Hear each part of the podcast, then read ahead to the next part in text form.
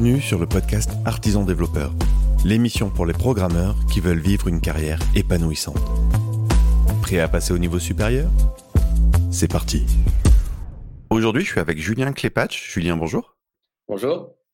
Je suis plus que ravi de t'inviter parce que, cher auditeur, il faut que tu le saches, Julien a été une, une des pierres angulaires de ma transformation dans mon passage du Web 2 au Web 3. Donc, je suis vraiment extrêmement content de t'accueillir aujourd'hui, Julien. Est-ce que tu peux te présenter en quelques mots pour ceux qui ne te connaîtraient pas Alors, je suis le créateur de Hit the Blocks, donc, qui est une chaîne YouTube pour les développeurs euh, Web3 et qui est aussi une, école de coding euh, pour le développement Web3. Et plus récemment, on a aussi lancé notre bootcamp.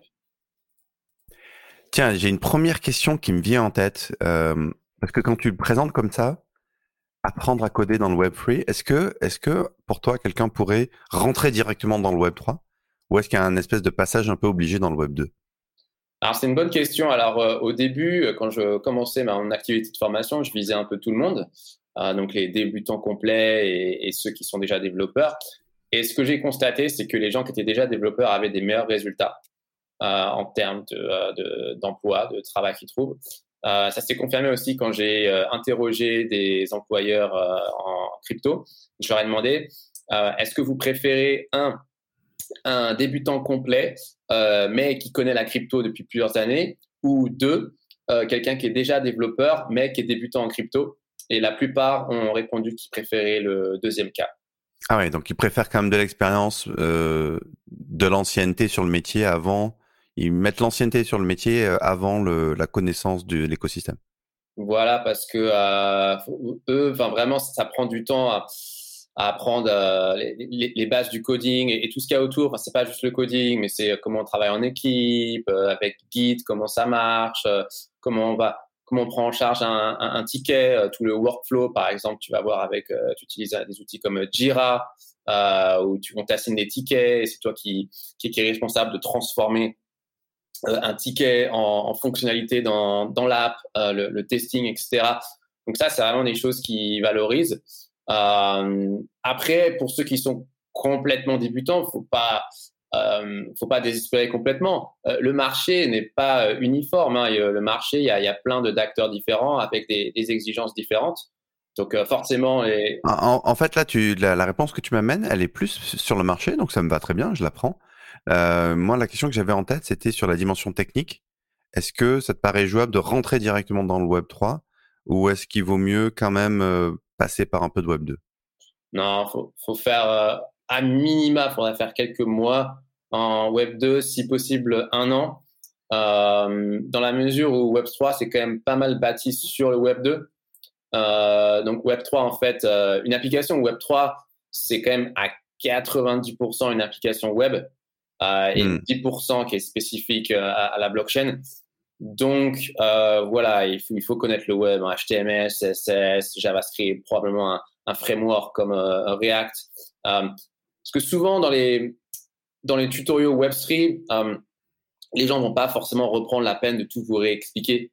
Donc pour quelqu'un qui connaît pas les bases, il va pas même pas comprendre les, instructions en fait, il va même pas savoir comment chercher comment googler, etc. Donc, non, moi, je ne conseille pas de, de, rentrer directement sur Web3.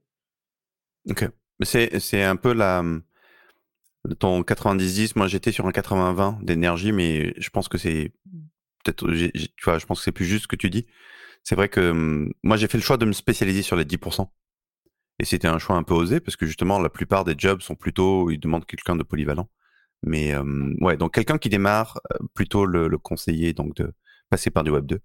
Et hum, je te propose qu'on parle deux secondes de de la transition d'un développeur Web 2, comment, enfin voilà, comment est-ce qu'il peut faire cette transition vers, le Web 3. Mais qu'on s'éternise pas trop là-dessus parce que, euh, en fait, de l'échange qu'on a eu, euh, il y a d'autres questions qui, qui me titillent vachement plus. Mais je pense que ça intéressera du monde parce que depuis que je parle du fait d'être passé dans le Web 3, j'ai souvent des questions de autour de tiens, est-ce que c'est intéressant, est-ce qu'il y a des opportunités? Alors moi je leur dis non non, pas du tout, c'est nul parce que je, je veux pas que des concurrents arrivent. Mais en fait, euh, je sais que moi j'ai trouvé un monde absolument fantastique. Euh, et du coup, j'ai pas mal de questions autour de est-ce que c'est intéressant, est-ce que c'est difficile, combien de temps il faut. Euh, est-ce que tu as, j'imagine qu'on te pose souvent ces questions-là. Est-ce que tu as des réponses un peu sur étagère sur ces questions-là? Oui, bien sûr. Alors, commençons d'abord sur comment faire la transition entre Web 2 et Web 3. Euh, alors, euh, déjà, donc, moi, l'erreur que j'avais faite au début, c'était de croire que le développement blockchain, ça consistait à développer le logiciel de la blockchain lui-même. Donc, euh, les clients, par exemple, le client Ethereum, euh, le client Bitcoin, etc. Euh, c'est pas le cas. Euh, en tant que développeur blockchain, dans la plupart des cas, on développe des applications sur la blockchain, mais on développe pas mm. la blockchain elle-même. Il y, y, a peu de développeurs blockchain au sens de, de gens qui développent des blockchains, quoi. Oui, oui, euh, d'ailleurs, ça s'appelle le blockchain core development. Euh, et c'est la même différence euh, sur le web. Donc, euh, il y a quelques développeurs qui euh, développent les, les, web browsers. Chrome, Mozilla, etc. Et en général, c'est des développeurs très élites. mais la plupart des développeurs, ils développent des, des applications web sur les, les browsers. Donc, c'est pareil en, en, blockchain. Donc, déjà, il faut, il faut bien comprendre ça. après, il y a beaucoup de bruit dans la blockchain. Euh, il y a toujours des news, des nouvelles blockchains, etc. Et il faut pas se perdre dans ce bruit-là. Euh, il y a un mot-clé à retenir, c'est Ethereum. Euh, Ethereum, c'est vraiment la, première blockchain qui a créé le concept de smart contract. Et c'est la technologie la plus répandue aujourd'hui dans la blockchain. Il y a plein de blockchains en fait qui sont basées sur Ethereum, mais sans forcément le, dire ouvertement. Donc on dit que ces blockchains sont EVM compatible. Donc, dans votre apprentissage, il faut vraiment se focus sur Ethereum. Euh, et donc, il faut commencer par comprendre comment la blockchain fonctionne euh, en général. Euh, après, qu'est-ce qui est spécifique à Ethereum? Et après, il faut continuer avec les smart contracts. Donc, il y a plusieurs langages pour les smart contracts. Ah oui, alors déjà, pour ceux qui connaissent pas les smart contracts, en fait, c'est les, petits programmes qui tournent sur la blockchain et donc, c'est ça qui fait qu'une application euh, blockchain est, très spéciale. Parce qu'un smart contract, une fois que c'est déployé, on ne peut pas le censurer, euh, on ne peut pas l'arrêter. il a, des, propriétés qui, en font quelque chose de très, très spécial. et donc, il va falloir apprendre à faire des smart contracts. Il y a plusieurs langages, mais le langage principal, c'est Solidity, qui ressemble au niveau de la syntaxe à JavaScript, mais en fait, c'est trompeur parce que c'est très, très différent. Et en fait, comment on devient très très bon en tant que smart contract développeur? Eh bien, il faut euh, déjà euh, tester, savoir comment tester un smart contract. Il faut aussi être très bon en sécurité, euh, parce qu'un smart contract, ça manipule de l'argent. Ça peut se faire hacker. Il y a eu beaucoup de hacks. et donc, c'est très, très important en tant que, développeur smart contract d'être bon dans ça. et donc, une fois qu'on a fait cette partie d'apprentissage du, smart contract development, la, prochaine partie, c'est d'apprendre à faire des applications décentralisées, qu'on appelle aussi des, des DApp. Et en fait, c'est à 90% des applications web, mais qui vont se connecter à un smart contract. C'est comme si le back-end, en fait, était sur la blockchain. Um, et, donc là, il va falloir apprendre comment on fait l'intégration avec un smart contract, euh, comment on déploie des, des, des DApp, euh, comment on, s'interface avec les wallets vous avez peut-être entendu parler d'une wallet qui s'appelle euh, MetaMask, par exemple. Euh, donc, au niveau du front-end, il y a un peu des, complications euh, qu'il faut savoir gérer. Et, après, une fois qu'on sait faire une DApp, bah après, il va falloir commencer à explorer les, différents use cases en fait de, la blockchain. Donc, en gros, vous avez les, deux gros use cases, DeFi, donc finance décentralisée, et NFT. Et après, voilà, il va falloir se choisir un petit peu une spécialisation. Donc, en gros, soit vous êtes super fort en, en smart contract, et en, général, c'est ce qui paye le mieux. Soit vous êtes super fort en, en front-end, euh, super fort en, DeFi euh, ou en NFT. Mais c'est bien vraiment de se positionner sur euh, un de ces axes. Ok, bah écoute, Merci pour ce parcours, je m'y retrouve pas mal, euh, donc ça, ça, ça, me rassure quelque part. Tiens, je me dis, c'est cool. Et d'ailleurs, je, profite pour faire du teasing. Euh, je suis en train de préparer une vidéo. Euh, par contre, je n'ai aucune idée de l'ordre de l'agenda, donc cher auditeur, sache que je te prépare une petite vidéo sur euh, qu'est-ce que ça change de travailler dans la blockchain, et on va reprendre certains des points de qu'a qu évoqué Julien là-dedans. Euh, donc ça, c'est le c'est le parcours un peu typique. Moi, ce que je te remercie pour ça. Ce que j'ai envie d'explorer avec toi, c'est plus la dimension entrepreneuriale, si ça te va. Ouais, euh, une fois qu'on a fait ça. Parce que tu, tu as fait tout un trajet où tu es parti de freelance, où j'imagine tu travailles en freelance dans cet écosystème-là. mmh dans le Web3, pour petit à petit monter ton business aujourd'hui, où tu es... Euh, alors je sais pas quelle est la proportion aujourd'hui d'activité de freelance, mais en tout cas moi cette transition m'intéresse beaucoup, où tu es passé de freelance à formateur finalement, avec une, on, peut dire une certaine connotation businessman en fait, où tu as, tu maintenant tu, tu as vraiment un business à gérer, que tu réfléchis à développer. Et du coup, il y a plein de questions qui me viennent là-dedans. Et la, la première, c'est est-ce que tu peux nous raconter un petit peu comment tu comment s'est faite cette transition pour toi?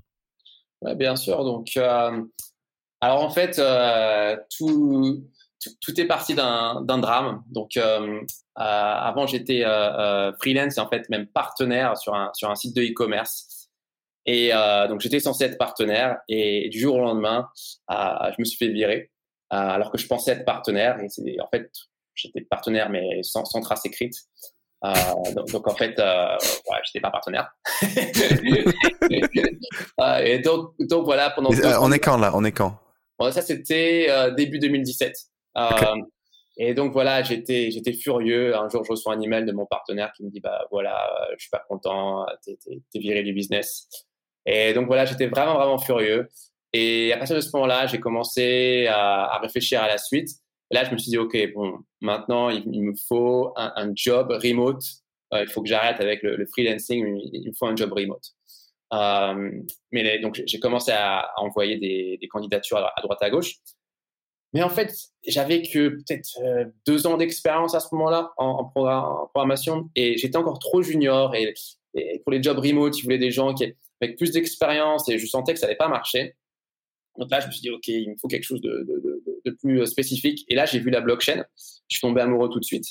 Et donc là, euh, tout de suite, je me suis dit, bah voilà, je vais me spécialiser en blockchain. C'est quelque chose qui m'intéresse beaucoup, qui est très nouveau, etc. Et je serai un des premiers experts. Euh, et là, en fait, j'ai réalisé aussi que faut pas, fallait pas juste que j'apprenne, mais il faut aussi que, que, je développe mon profil d'expert publiquement, en fait, pour avoir de la crédibilité. Parce qu'en gros, le plus gros problème, finalement, c'est pas tellement d'apprendre, parce que quand on est développeur, en général, on, est très curieux et, on, apprend avec plaisir, mais c'est plutôt de convaincre les, employeurs potentiels qu'on on est compétent. C'est ça le, qui est difficile. Et donc, euh, je me suis dit, bah, en fait, je vais, je vais faire du, de l'apprentissage just in time. Donc, je vais apprendre quelque chose de nouveau et dès que je l'ai appris, je vais faire une vidéo sur YouTube comme pour apprendre aux autres, puis pour créer mon, mon, mon, profil d'expert. donc, c'est comme ça qu'est né The Blocks, euh, donc fin 2017.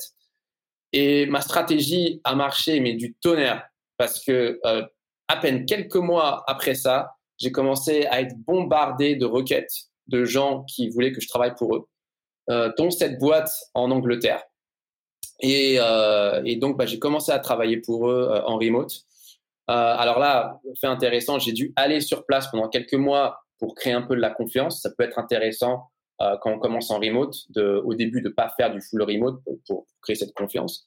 Euh, et puis bah euh, sur le côté, les week-ends, je continuais à faire mes, vidéos YouTube. Et au bout d'un an, malheureusement, je me suis fait virer de, cette boîte qui a, en gros, qui a mal géré l'argent de, l'ICO, qui, qui, a, dû virer tout le monde. Et et donc là, je me suis dit, oh, mince, j'ai tellement galéré encore. Attends, attends, attends on va en profiter. Là. Je sens qu'il y a, un, un, changement de trajectoire. Donc on va en profiter. Parce que ce que je trouve euh, vachement intéressant dans ce que tu nous décris, c'est que déjà, tu, tu rebondis sur un, sur un, ouais, sur quelque chose qui pourrait être vécu comme un, un plantage, quoi. Une séparation douloureuse avec un associé. Et là, ce que je trouve vachement intéressant, c'est que tu as une analyse de te dire, tiens, qu'est-ce qui est porteur, qu'est-ce qui est, je vais prendre la blockchain parce que c'est porteur, ça a l'air intéressant, c'est sexy et ça va être nouveau. Donc déjà là, tu fais ce calcul-là de te dire, je suis en train de saisir une opportunité. Euh, là, tu es déjà en train de poser un acte stratégique. Mmh et mmh tu es déjà conscient que tu as besoin de travailler ta, ta, ta notoriété et c'est là que tu lances It's the Block où tu fabriques des vidéos, ce qui est quand même le meilleur moyen de, de, de soi-même apprendre et qui en plus au passage développe ta, ta notoriété. Tu mets combien de temps pour recevoir vraiment tes offres sérieuses euh, à ce moment-là? Quelques mois, quelques semaines? C'était vraiment une, une, affaire de semaines. Hein. C'était très très rapide. Donc tu développes ton expertise, tu le fais savoir et en quelques ce qu'il faut dire, je pense c'est important, c'est que ta chaîne est en anglophone, donc tu t'exprimes en anglais, donc tu t'adresses tout de suite à un marché qui est worldwide. Ouais. Et c'est comme ça que tu chopes ta première mission. Ok. Et donc tu continues en side, tu continues à faire vivre It the Blocks et à ce moment-là, tu es free, donc on est quoi en 2018, on est comme ça 2018, 2019 fin, fin 2018, voilà, donc, donc je, je, perds mon travail. Et là, je me, je me dis, bon, bah maintenant, qu'est-ce qu'on fait? Et donc, j'ai commencé à ce moment-là à, prendre conscience qu'il me fallait probablement mon activité. J'avais un petit peu une perte de confiance dans le, le fait d'être un employé en général. Donc, je me suis dit, voilà, euh, probablement qu'à un certain moment dans ma vie, euh, je serai mon propre patron. Mais bon, il va me falloir du temps pour développer ça.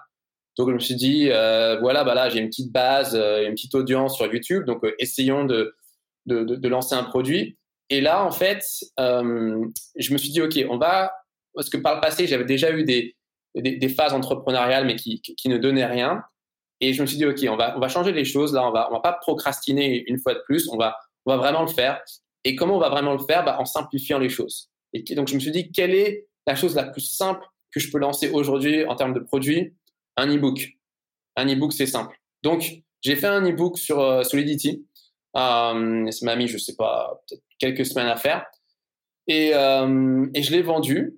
Et, là, j'ai dû faire, je sais pas, peut-être 20 ventes. Alors, euh, bon, chaque exemplaire, c'était à 10 dollars. Donc, bon, ça, ça pas bien loin. Mais c'était quand même un, moment assez magique, assez charnière, parce que c'était la première fois dans ma vie où j'étais payé pour un produit que je lançais et pas, et pas pour euh, mon travail en tant que salarié.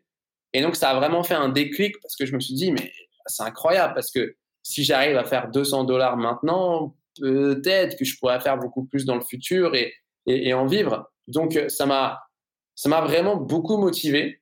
Euh, et donc, j'ai continué donc euh, j'ai continué à faire ça euh, sur le côté. Mais évidemment, comme je ne pouvais pas en vivre, bah, je devais allouer la, plupart de mon temps au, freelancing. Euh, donc là, je devais jongler, jongler avec les deux.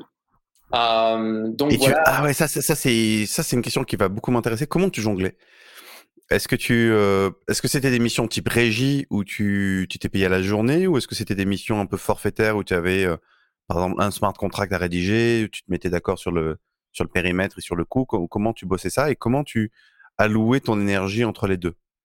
Ouais, c'est une bonne question. Bah, moi, je privilégiais quand même les, les, missions longues hein, parce que euh, sinon, c'est épuisant de, de, travailler à la tâche. quoi. Euh, donc, euh, quand j'avais. Enfin, au début, je faisais un peu de tout, mais très rapidement, j'ai décidé de me focaliser sur les, sur les missions longues.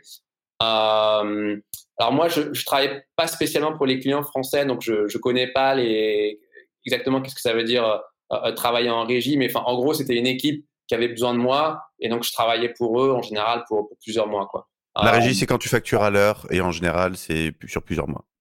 Ok, bah moi, je j'évitais de trop, comment dire, de trop hum, faire des choses très courtes. J'essaie plutôt de se, de se projeter dans le temps et de dire bah voilà, je travaille pour vous tout le mois et puis bah, vous me payez tant au mois quoi. Ah, oui, donc c'est ça, c'était sur une forme de sur une sur une forme de, autant quoi. Voilà, voilà. Et euh, et, et donc en termes de comment j'allouais le comment dire entre mon travail et et The Blocks, bah c'est simple. Hein. La semaine c'était le freelance euh, et le week-end c'était c'était The Blocks. Donc, euh, ok, donc c'était c'est ça. Le rythme c'était tu suis le rythme de ton client cinq jours semaine et le week-end c'était tu tu développais ton business. Voilà, donc euh, c'est c'est un peu violent, hein, mais bon, il n'y a, y a pas vraiment le choix. Enfin, il y, y a, une raison pour laquelle il y a, y a, peu de gens qui arrivent à, à développer des business, c'est que le, la phase du début, elle est quand même très intensive. Hein. Elle est d'une difficulté phénoménale. Ouais. Démarrer, le, démarrer le truc, c'est difficile. c'est d'une difficulté largement sous-estimée, je pense. En tout cas, ça a été mon cas. Par contre, ce qui est assez fantastique, c'est que il y a une inertie et un, potentiellement un phénomène d'entraînement qui va dans les deux sens. C'est-à-dire que par contre, plus la boule elle roule, plus elle peut potentiellement rouler vite. Quoi. Ouais, non, mais c'est euh, c'est clair. Alors oui. C'est le démarrage. J'ai souvent cette image de la fusée. C'est la, mhm. la, fusée qui décolle. Euh, là où elle dépense le plus d'énergie, c'est au début, parce qu'il faut qu'elle s'arrache du sol. Plus elle va s'éloigner de la terre, plus la traction va baisser, plus elle va pouvoir partir loin et vite. Quoi. J'ai vraiment cette image-là dans le business. Non, mais c'est tout à fait ça. Euh, et en, plus, au début, quand tu travailles beaucoup et tu presque pas payé, en fait. Et donc, tu peux avoir la réflexion de te dire, bah, si je facturais en freelance, euh, je gagnerais beaucoup plus. Et donc, il, y a vraiment la, la, dimension de sacrifice. Il faut vraiment être, euh, euh vouloir euh, être d'accord pour faire un sacrifice, sinon ça marche pas. Euh, et, et donc, j'ai commencé à, vendre des formations vidéo, parce que ça, les formations vidéo se, vendent mieux que les formations écrites. Euh, Et, et, donc là, je commençais à voir mon revenu augmenter sur Hit the Blocks, mais pas de façon spectaculaire. Hein. C'était, je sais pas, peut-être un mois à 100 dollars, le deuxième mois à 150, etc. Donc, ouais, donc ça payait pour l'instant même pas tes frais. Tu n'en étais pas à te dire je vais je vais switcher dessus. C'est quand c'est quand que tu switches? C'est quand qu'à ce moment où tu te dis ok je bascule? Parce qu'aujourd'hui tu as basculé. Ouais. ouais. C'est une baisse qui est régulière ou comment se passe la, ouais, la transition? Ou est-ce qu'elle est, qu'elle est d'un coup d'un coup enfin ouais comment tu as, as, as assuré cette transition? Euh, alors, ce qui s'est passé, donc le, revenu a, continué à augmenter, euh, mais c'était quand même assez lent. Et à un moment, je me suis dit, mais c'est pas possible. Si, on garde le même rythme, je vais je vais pouvoir switcher full time quand j'ai 60 ans. Donc je me dis voilà, il faut que faut que je change quelque chose.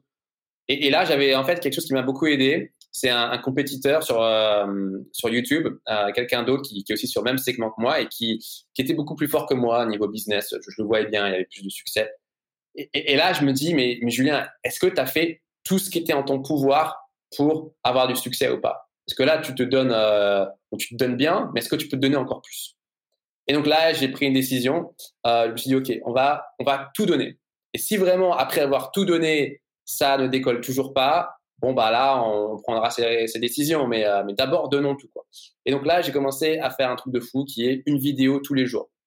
Et euh, c'est vraiment très intense hein, parce qu'en gros vous vous reposez mais pas du tout donc du lundi au dimanche vidéo tous les jours. Et là et là j'ai vu les, revenus qui commençaient à augmenter jusqu'à à peu près 2700 dollars euh, donc ça c'était début 2020 et donc à ce moment-là j'étais j'étais au Japon euh, où j'étais en mode digital nomade. Euh, je travaillais et je, visitais en même temps. Et là, euh, il y a eu, en plus, il y avait un problème avec ma mission de freelance. Euh, ouais, mon client s'était séparé. Et là, je me suis dit, bon, Julien, euh, le moment de vérité est arrivé. 2700 dollars, ça paye probablement toutes tes factures et peut-être que tu peux économiser un petit peu. Euh, c'est pas très large, mais ah, il y a quelque chose. Et là, je me suis dit, écoute, Julien, là, euh, c'est le moment, c'est l'instant, engage-toi, quoi. Et je me suis engagé, et voilà, je suis passé full time sur les deux blocks. Oh yeah! Donc, en fait, tu fais monter le truc, tu te donnes à fond parce que ça va pas assez vite, puis à un moment donné, tu te dis, euh, c'est bon, je suis ramen profitable. Donc, ce concept, c'est tu, tu payes juste la bouffe, quoi. Euh, je le tente, vas-y, et je m'y dédie, quoi. Je m'y consacre. Voilà, et je pense, je pense qu'il y a ce moment charnière qui est très important et qui est très difficile à franchir parce que tu vois, quand tu es un freelancer euh, euh, software, bah, en général, ça paye bien et tu, tu, gagnes quand même plus que ça. Tu peux... Oui, je pense que tu devais bien tourner autour de 10-15K, quelque chose comme ça. Ouais, je devais être à 10 000, un truc comme ça. Et, euh, et, donc là, forcément, si tu arrêtes le freelance, bah, tes, revenus baissent et c'est vrai que ça fait, euh, sur le coup, ça, fait peur, mais euh, c'est très très important psychologiquement bah, déjà au niveau du temps forcément si on travaille plus sur son business bah, on a plus de chances que ça se développe mais, aussi au niveau psychologique euh, de, de, s'impliquer dans le truc de s'engager en fait. En fait c'est comme si tu es, en avion et tu, tu sautes sans parachute et après tu te dis bah soit j'apprends à voler ou soit je me crache quoi c'est un peu ça l'idée quoi et tant, tant qu'on a le, le, filet de sécurité freelance on se dit toujours ah oui non mais non c'est bon il n'y a pas de problème quoi euh, Excellent. et, là, tu, et là, on est quand? Euh, Là, on était en mars 2020, donc juste au début du, du Covid. Euh, et là, et là, évidemment, catastrophe. Donc le Covid commence. C'était au moment où toutes les, les, bourses commençaient à dévisser, etc. Et le, le revenu et, et enfin, le chiffre d'affaires diminue de 50% en un mois. Ah, bad, bad bet, mauvais pari. Et, en plus, pour ne rien arranger, j'ai venu de payer un, un consultant, euh, un, mec qui était spécialisé dans les, les cours en ligne, en, marketing, et euh, pour m'aider en fait à, à, améliorer les ventes.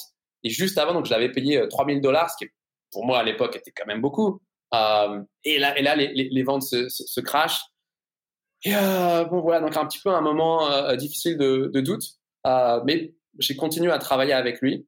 Um, et donc euh, voilà, j'ai avec lui on a on a fait un nouveau cours et on l'a on a on a relancé ce, ce, nouveau cours et là les ventes ont vraiment été au-delà de mes espérances. J'ai fait mon premier mois à, à 10 000 dollars. Euh, là, je me suis dit ah ouais. Ah ouais, ok, ok. c'est la, la, grosse grosse folie. Euh, J'aurais jamais pensé atteindre ce niveau. Donc, euh, donc je me dis, OK, bah là, j'ai pris la bonne décision. J'ai eu la chance parce que franchement, ça s'est passé assez rapidement, en, quelques mois. Euh, mais c'est parce qu'avant, il y avait quand même plusieurs années de travail auparavant à, à, construire la, la, communauté. Quoi. Bien sûr, bien sûr. C'est que en fait, le, potentiel était là, c'est juste que tu savais pas l'exploiter. Tu l'avais construit petit à petit et, et, quand tu as trouvé comment mieux l'exploiter, ce potentiel, ben. Ouais, non, mais c'est complètement ça. Et euh, il y a il y a vraiment une grande valeur en fait. Euh, quand on construit son audience, c'est comme un, un, barrage qui a beaucoup d'énergie potentielle. Euh, on accumule, on accumule, on accumule, et après, on va pouvoir monétiser ça euh, d'une façon ou d'une autre. Mais aujourd'hui, voilà, une des grandes possibilités de, de, notre époque, c'est de construire son audience pour pas cher. Enfin, c'est juste il faut qu'on y mette du temps, quoi. Et après, il y a plein de choses qu'on peut faire une fois qu'on a son audience.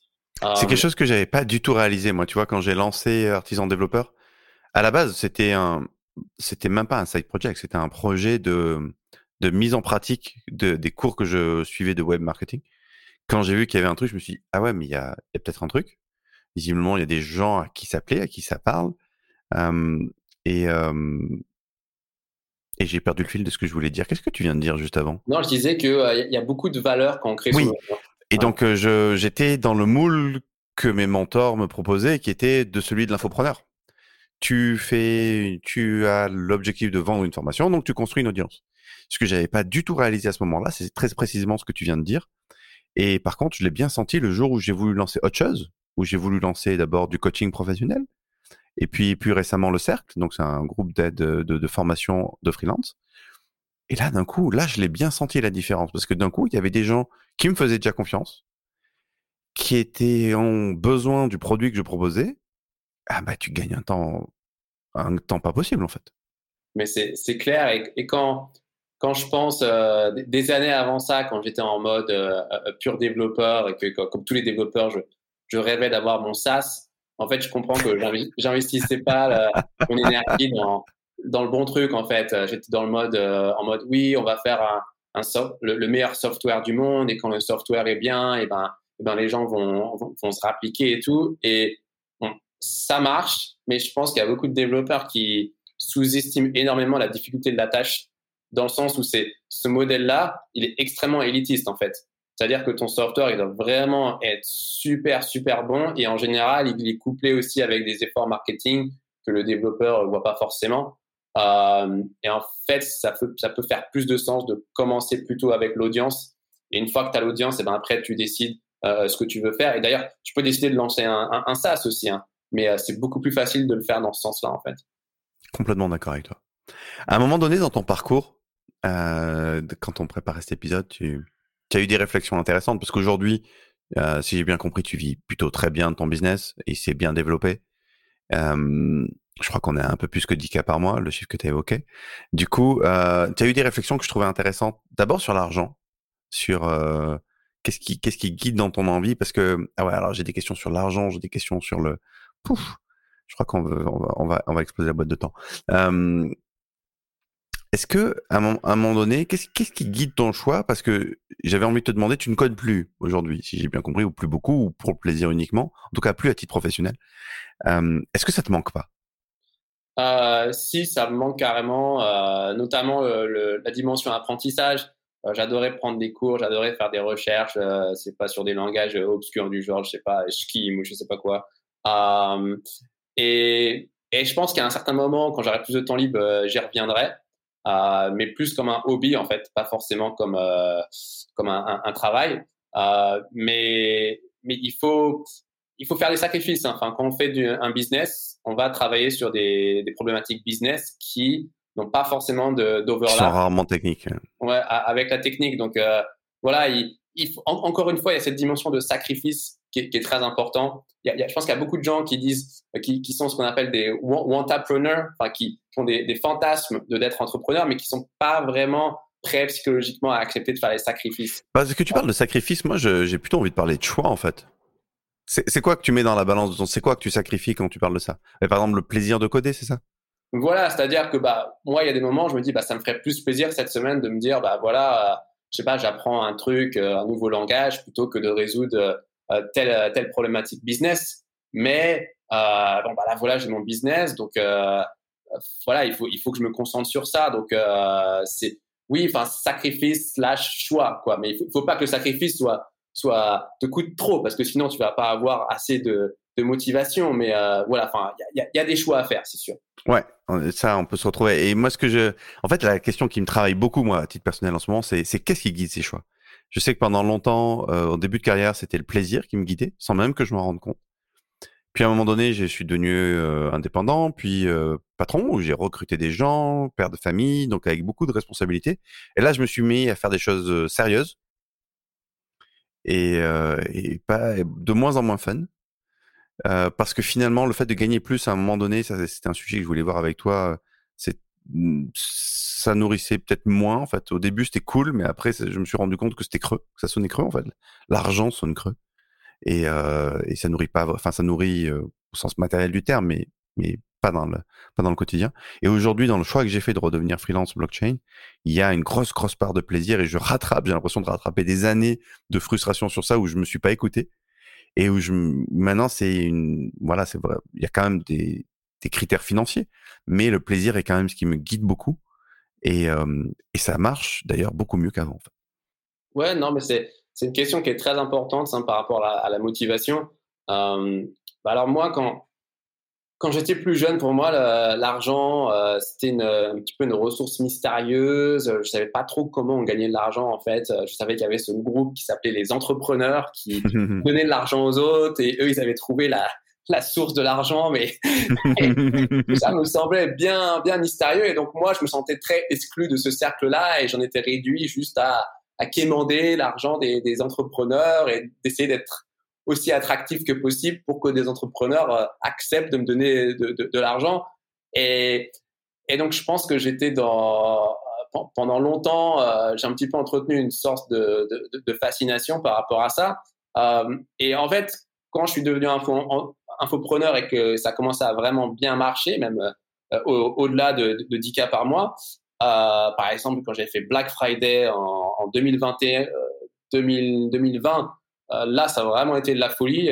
C'était bien au-delà. Et, là, en fait, j'ai complètement changé mon rapport à l'argent parce que je me suis dit, ah ok, mais moi maintenant, je, sais faire de l'argent. quoi. Je, suis dans ce groupe-là, en fait. Et avant, je, me voyais exclu. Et maintenant, je me dis, non, en fait, dans ma vie, j'aurais assez. quoi. Euh, et donc, il y a une transition qui prend peut-être plusieurs mois ou même au début je me sentais même pas confortable en fait je me disais euh, est-ce que je le mérite vraiment euh, est-ce que c'est normal est-ce que je vais pas avoir des problèmes euh, enfin c'est on pense des, trucs bizarres hein, parce qu'en fait c'est c'est le moment où on change vraiment de, catégorie et euh, après bah, j'ai fini par m'habituer. Et donc quand je voyais ces, gros chiffres qui s'accumulent sur, mon compte en banque bah ça avait pas le même effet après.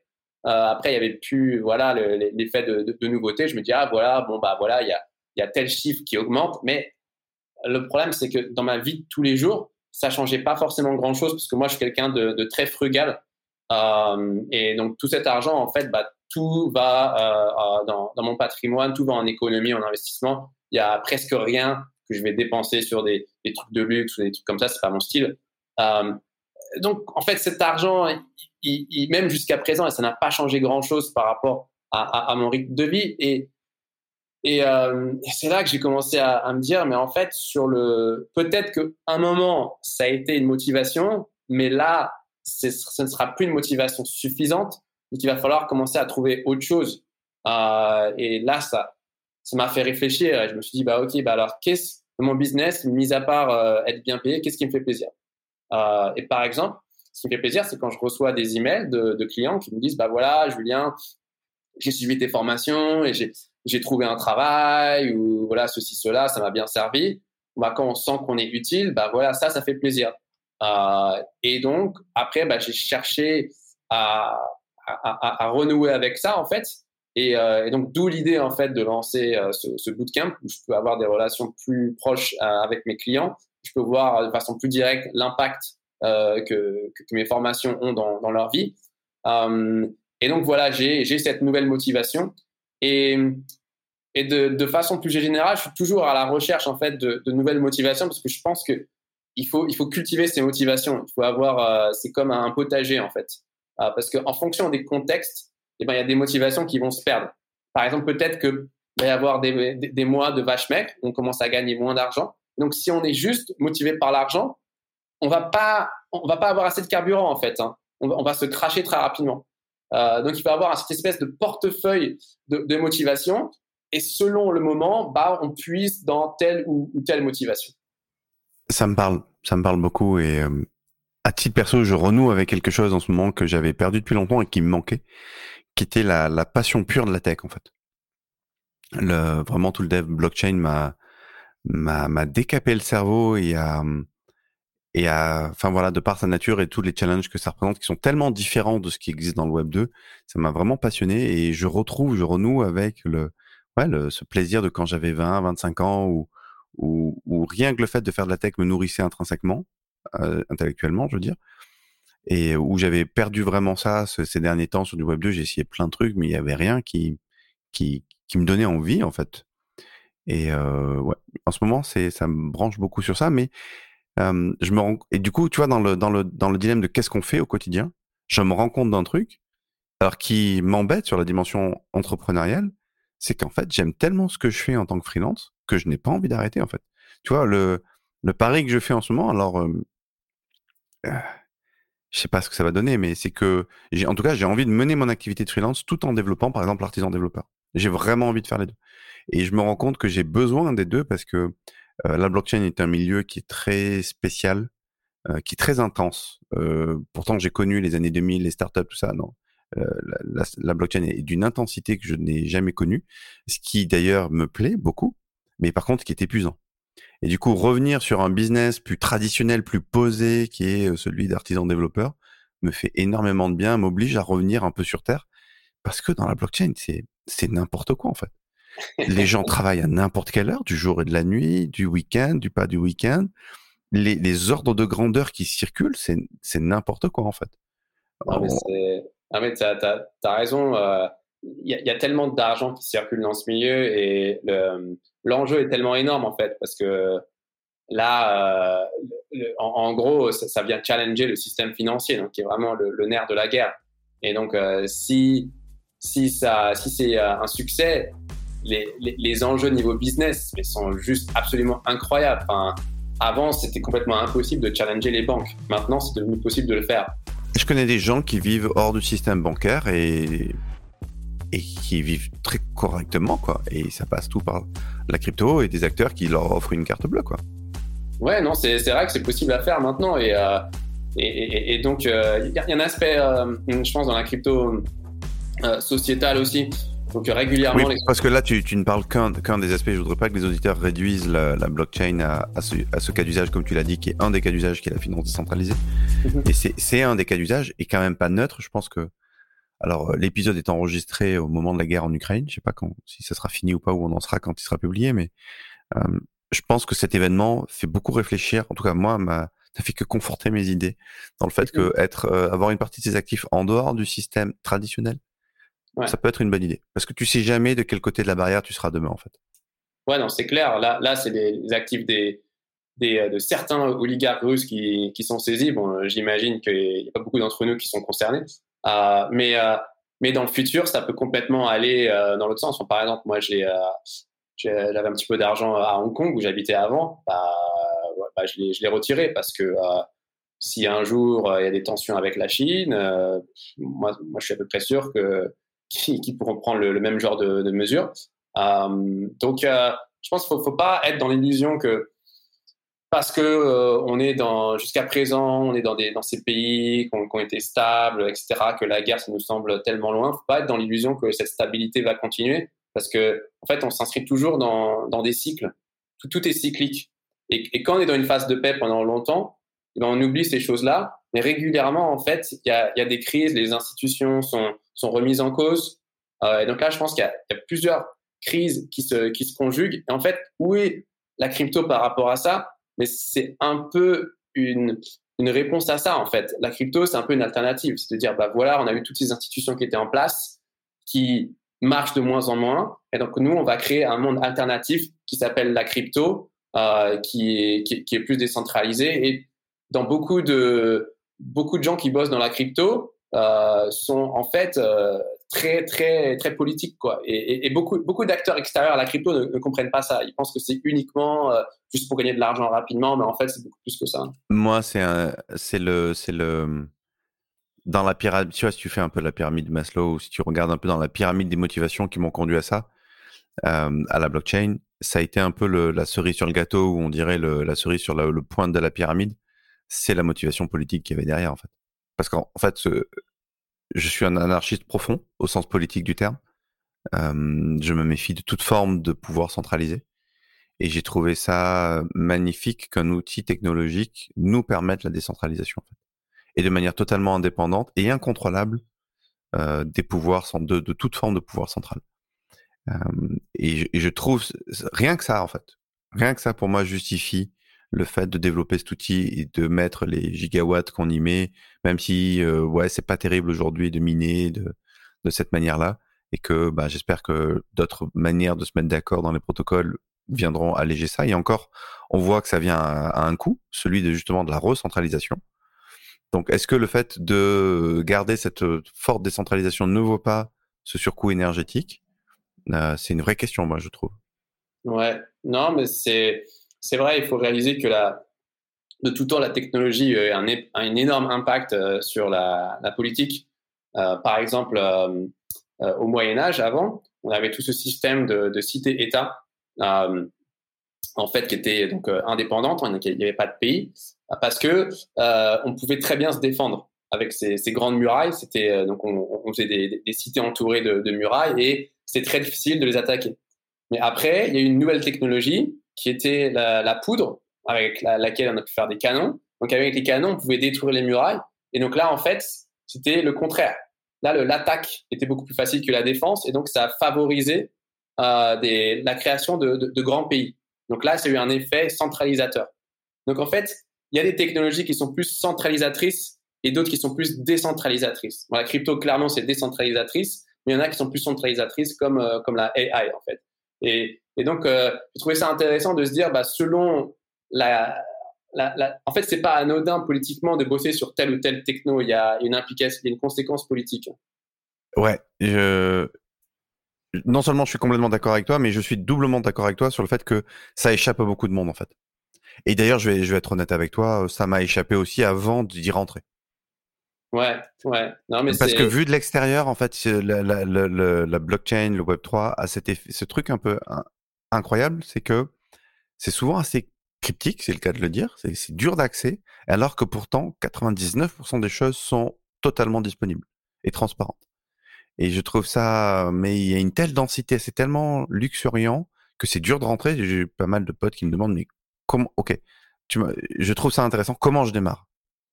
Mmh. tu vois, les, On ne sait pas par où l'aborder. D'ailleurs, même moi, il m'a fallu des semaines avant de savoir euh, que, en fait, dans tout cet écosystème-là, déjà de comprendre ce millefeuille de couches que tu as évoqué en disant cinq minutes au début, déjà de le comprendre, l'intégrer, savoir où je me positionnais, où est-ce que j'avais envie d'aller, c'était des semaines de recherche, quoi.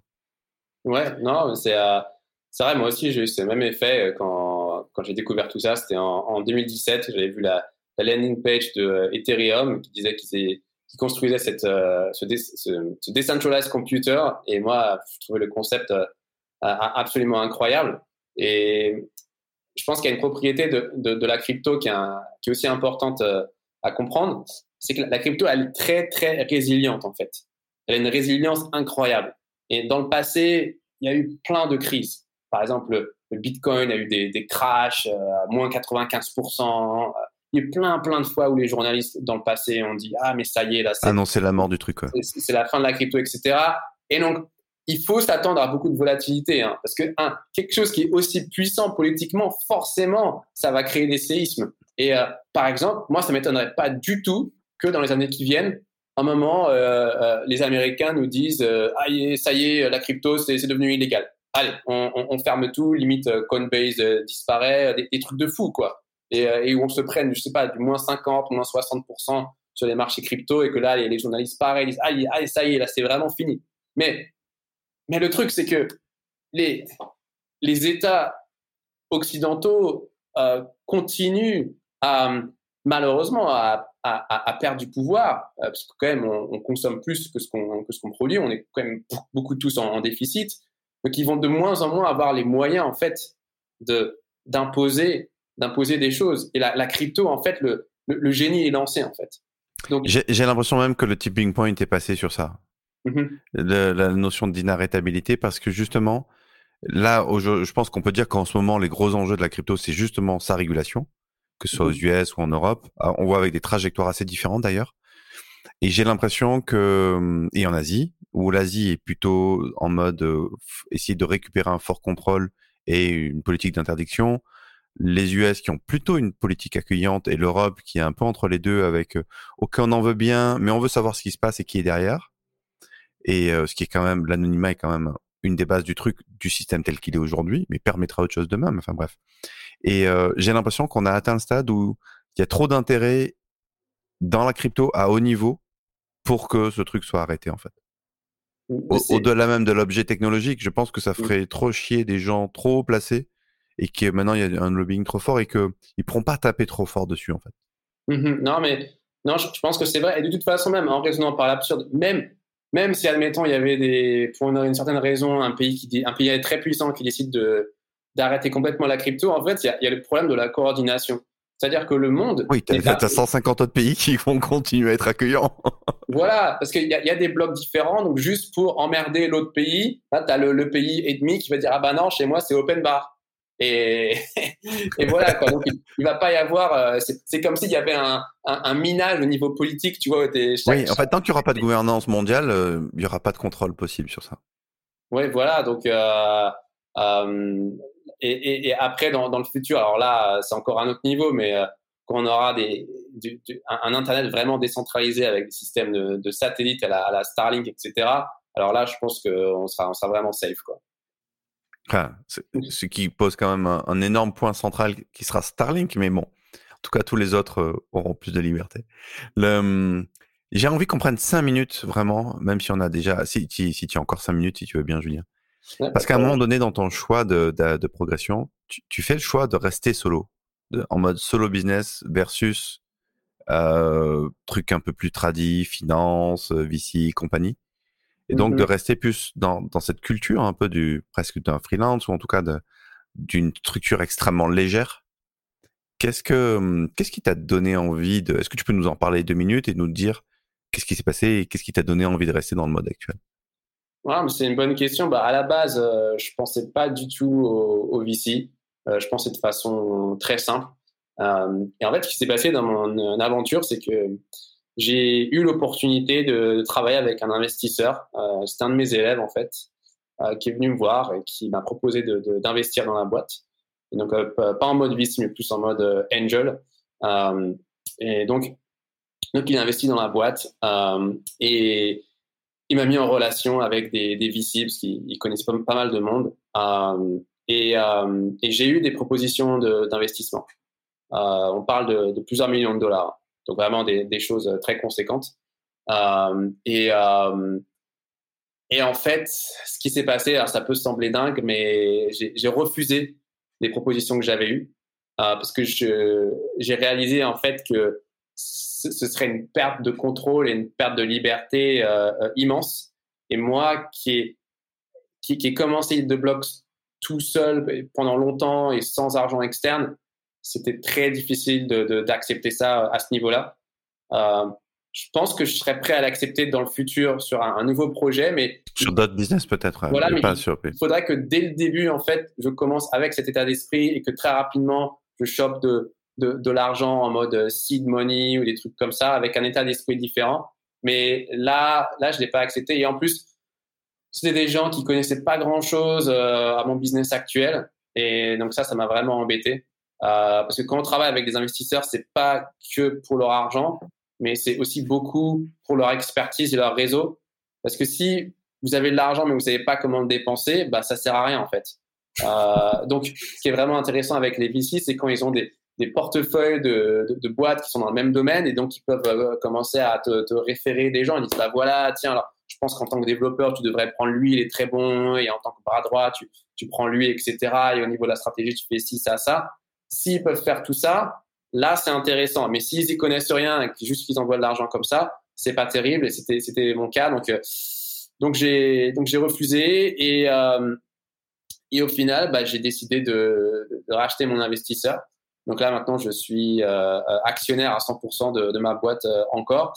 donc, je ne suis pas prêt d'avoir un autre investisseur sur ma cap table. en tout cas, pas sur Hit the Blocks. Mais je suis très content d'avoir fait cette expérience parce que ça, ça a vraiment démystifié tout ça. avant, je me faisais un peu des idées par rapport aux entrepreneurs qui bossaient avec des VC, etc. Je croyais que c'était des, des, mecs super, euh, qu'il fallait forcément être un espèce de génie, un Tony Stark euh, et avoir des connexions de malade et tout. Mais en fait, c'est plus facile que ça. Euh, c'est juste, il faut, il faut avoir un business qui, qui grandit. D'ailleurs, on n'a même, pas besoin de gagner de l'argent. Hein. Juste, il faut avoir des métriques qui, qui montrent de la croissance et, des, des, plans, en fait, des plans assez ambitieux. Parce que les investisseurs, ils veulent des business très ambitieux. Hein. Ils, veulent, euh, ils veulent faire des, centaines de millions de dollars ou des milliards. Hein. Ils veulent pas le, petit, euh, petit euh, bootstrap business, ça, ça les intéresse pas. donc, pour les gens qui sont vraiment dans cette optique, ça peut valoir le coup. Mais il faut aussi réaliser les, risques. Hein. C'est-à-dire que bah, déjà, au niveau du, salaire, bah, quand on a des VC, bah, c'est les VC qui décident du salaire. Hein. Donc, euh, on va, même si la boîte marche très bien, on va pas avoir un salaire gigantesque. On va même probablement gagner même moins que ce qu'on ferait en tant que freelancer. Euh, deux, euh, on est sur un siège éjectable parce qu'il y, a, un board, euh, c'est-à-dire un, outil de, gouvernance de la boîte qui se met en place avec des votes, etc. C'est possible que les investisseurs virent le, le, PDG si le PDG ne donne pas satisfaction. Donc, on peut se faire virer. Euh, et trois, en fait, le jackpot ne viendra que des années après. On parle de à la sortie, 5-10 ans. À l'exit. Si la boîte se fait racheter un jour, ce qui n'est ce qui est pas, ce qui est pas dit. donc pendant tout ce temps-là, il faut bosser comme un malade à, euh, à essayer de générer de l'hypercroissance euh, sur la boîte. Euh, et donc, si c'est quelque chose qui, euh, qui vous convient, bah, bah, tant mieux. Mais si c'est pas le cas, il faut pas s'engager dans cette voie. Je trouve que c'est une analyse extrêmement pertinente et ça permet non seulement de démystifier ça, mais de donner toute sa place et toute sa valeur pour moi au ce que j'appelle le solo business. Ce qui ne veut pas dire d'être seul d'ailleurs forcément. Ce serait une mauvaise compréhension pour moi. Un solo business, c'est un business qu'on porte seul, qu'on va venir incarner ou qui reste extrêmement frugal, mais qui peut très bien s'entourer de quelques personnes, que ce soit en freelance ou, en salarié même. Hein. Mais cette idée de voilà de rester sur des business à petite taille qui peuvent très très bien performer et c'est ce que je suis en train de toucher du doigt, moi, où, je suis en train de me rendre compte que probablement, je risque de performer plus seul que quand j'avais une équipe. Ah, tout à fait. D'ailleurs, je ne pense pas que les deux soient incompatibles, en fait. On peut pendant des années euh, faire du, être comme ça, être solopreneur, et après euh, décider de commencer à avoir quelques personnes dans son équipe, et peut-être un jour de faire un autre projet plus en mode, en mode VC, en fait. Euh, les, choses sont flexibles. Euh, mais, euh, mais en tout cas, c'est, je pense qu'il y, a beaucoup de développeurs qui considèrent pas ça, en fait, qui sont juste omnibulés par les, tout ce qui vient de, la Silicon Valley. En fait, non, il n'y a pas besoin de, de, voir midi à 14 heures. Enfin, tout seul, on peut faire des, des choses énormes, en fait. Non mais écoute, ce sera le ce sera le mot de la fin, Julien, si ça te va. On a, je pense que tu as le record du, du, du podcast le plus long. Je pense que je, je, je crois qu'on a eu un épisode dans l'histoire du podcast aussi long. Je suis ravi d'avoir passé ce moment avec toi. Si les auditeurs veulent en savoir plus sur ce que tu fais, ils peuvent venir où? Ok, super. Bah écoute, euh, merci de m'avoir reçu, Benoît. C'était super sympa d'avoir cette discussion. Et euh, bah, bon courage à tous les gens qui veulent euh, soit devenir leur propre patron ou alors commencer dans le monde Web3. Et justement, on peut te suivre où alors? Et alors, vous pouvez me suivre euh, sur YouTube, donc euh, Hit the Blocks, euh, donc c'est un seul mot, hein, comme manger des blocs, Hit the Blocks sur YouTube. Et donc, c'est là où j'enseigne le développement Web3 en anglais. Ok, donc on mettra évidemment tous les liens dans la description de cet épisode. Merci Julien. merci Benoît. Quant à toi, cher auditeur, j'espère que tu as kiffé cet épisode. Moi, je l'ai particulièrement aimé pour plein d'aspects, non seulement pour la blockchain, mais aussi pour tout le parcours que nous a transmis Julien sur son parcours d'entrepreneur. Et c'est quelque chose que hum, qu'on travaille beaucoup dans le cercle. Voilà. Donc si tu te retrouves là-dedans, si tu es freelance ou que tu as envie de devenir freelance, euh, je t'invite à venir sur artisandéveloppeur.fr, regarder ce qui se passe autour du cercle et de l'incubateur. Euh, parce que c'est des choses dans lesquelles euh, justement on travaille cet esprit, cet esprit entrepreneurial. Je te remercie et je te dis à bientôt.